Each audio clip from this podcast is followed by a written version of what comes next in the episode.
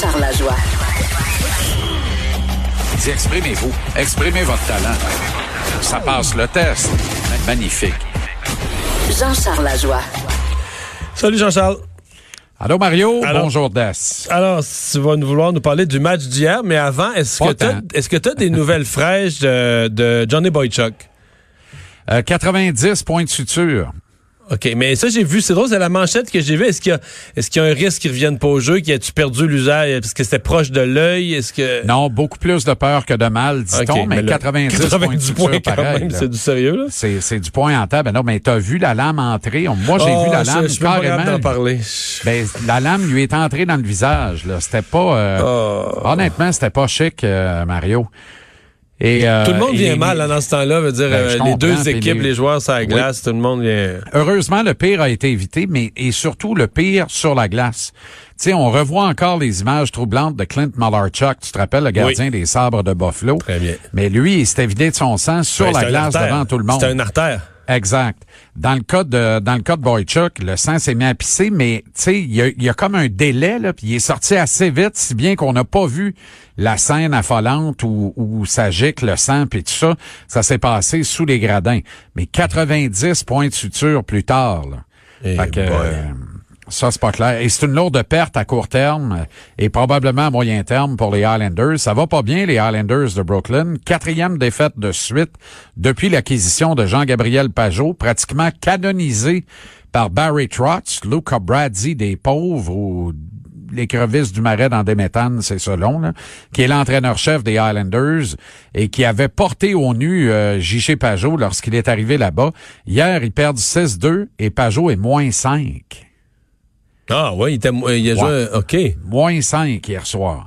Très mauvais match. Autre mauvais match dans le système pour les Highlanders. On vantait leur numéro un à deux têtes devant le filet. Hier, Thomas Greich a été épouvantable. Il en a donné trois en première période.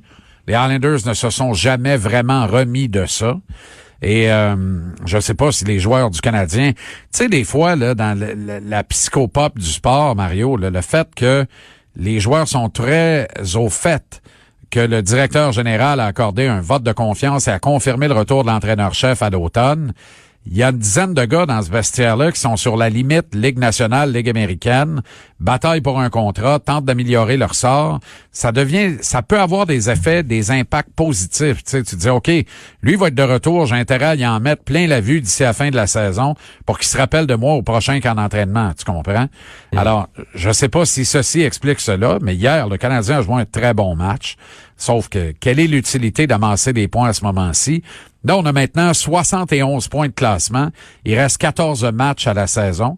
Si on les gagne tous, on va finir avec euh, euh, on va finir avec euh, 99 points de classement, trois de mieux que l'an dernier.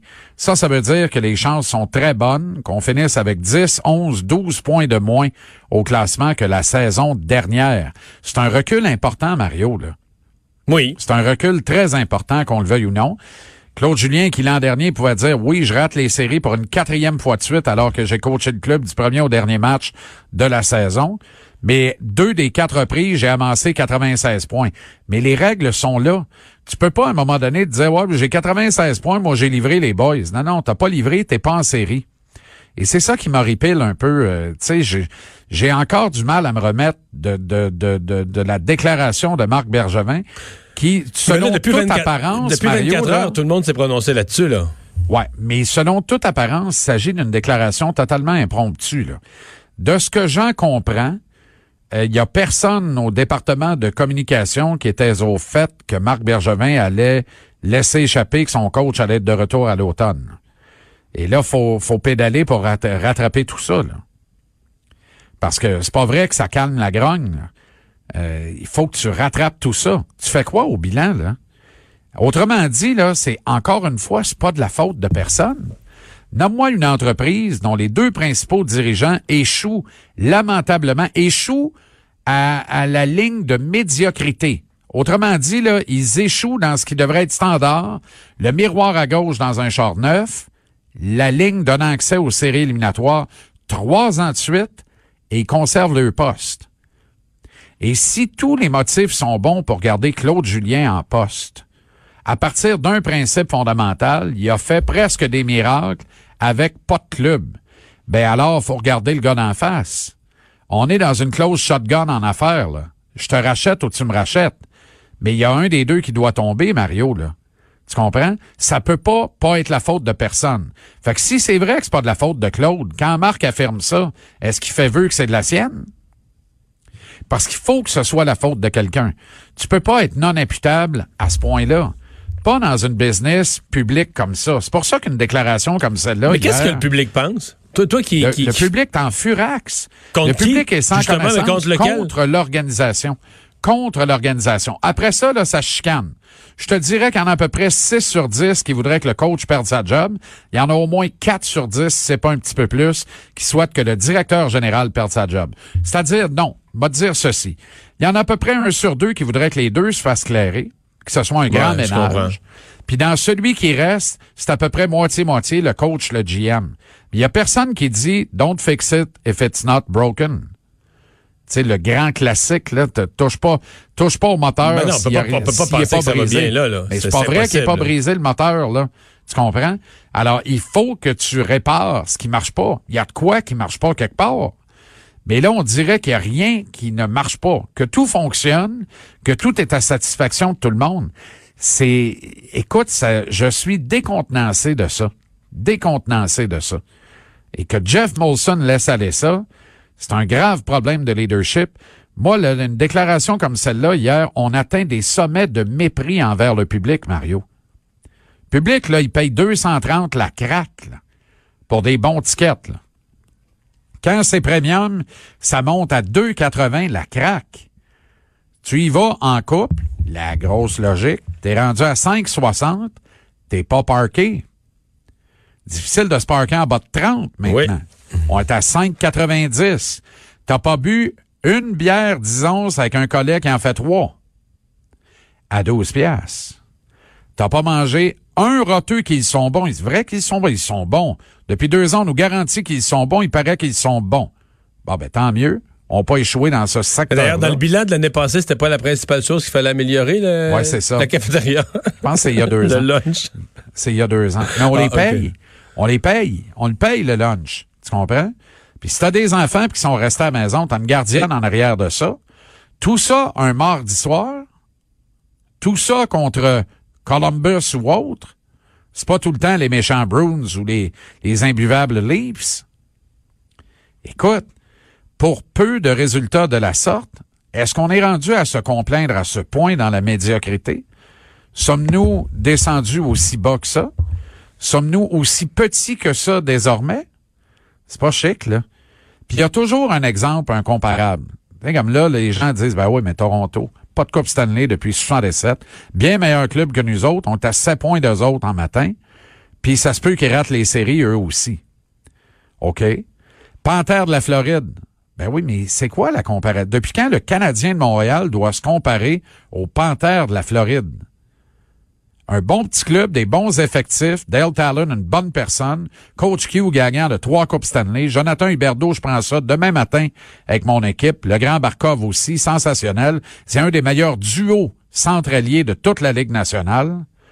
Mais c'est une concession moribond, les Panthères de la Floride, qui jouent devant personne et son contraire. Tu sais, c'est un, un petit club comme il y en a une dizaine dans une ligue à 32 clubs bientôt. Alors, depuis quand l'outil de mesure du Canadien de Montréal, c'est ça? Pourquoi l'outil de mesure, c'est pas le Lightning de Tampa Bay? Pourquoi l'outil de mesure, c'est pas les Bruins de Boston ou les, ou, euh, ou, ou- ou les Caps Ouais, de là, Washington? là. Le Canadien Ou les Penguins de Pittsburgh? non, Le Canadien n'est plus dans cette excellence-là. Ben, sans y être, qu'est-ce qui dit qu'on ne peut pas y retourner? Il suffit de placer la barre au bon endroit puis de prendre les moyens pour la, euh, pour la, pour la dépasser ensuite. Ouais, mais ça, ça fait 25 ans, là. Je veux dire, les plus jeunes qui nous écoutent savent même pas de quoi tu parles, là. D'une époque où le Canadien il compétitionnait, était toujours dans la tête, était dans les équipes d'élite. On est habitué, le Canadien est dans le peloton de queue tout le temps.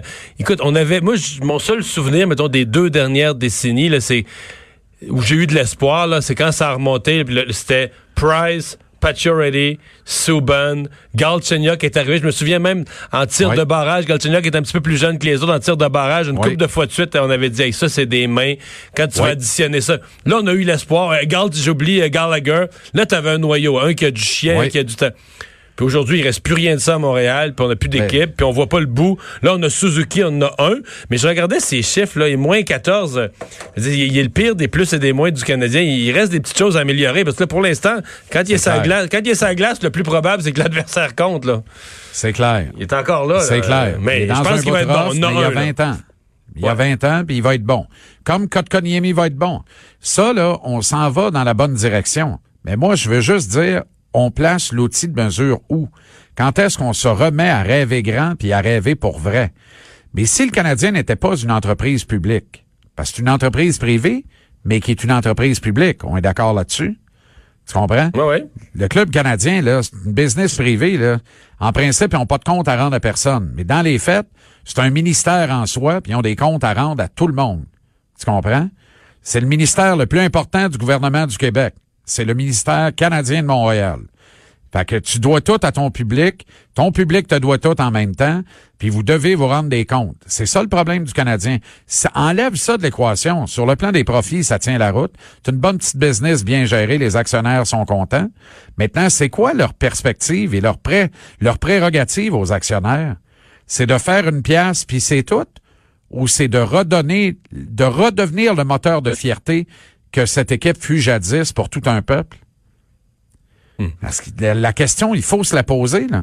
Il faut que ces gens-là se la posent aussi. Sont-ils là pour les bonnes raisons? Quand tu fais du sport professionnel, c'est supposé être une bébelle. C'est pas supposé être un holding puis une business. Tu comprends? Oui, c'est une business. Mais les grands clubs de la NFL, là, c'est le jouet dans les mains d'un multimilliardaire. Jerry Jones des Cowboys de Dallas. Son jouet, c'est les Cowboys. Puis il veut que son jouet, lui, là, il veut avoir le plus beau Transformers quand il joue avec les voisins. Fait que son Transformers, c'est les Cowboys de Dallas. Va te dire une affaire, il en prend soin en jouant le vert. Ici, là, c'est pas une bébelle, c'est pas un jouet. C'est une business qui a une nécessité de faire des profits. Qui semble avoir compris que les profits ne sont pas sine qua non de la performance de l'équipe sur la glace. Et ça, c'est pas mal la fin des haricots. là. Eh bien, ben, j'ai l'impression que vous n'avez pas fini d'en parler. Merci, Jean-Charles. Salut Mario, JC, salut Das. 17h, TVA Sport.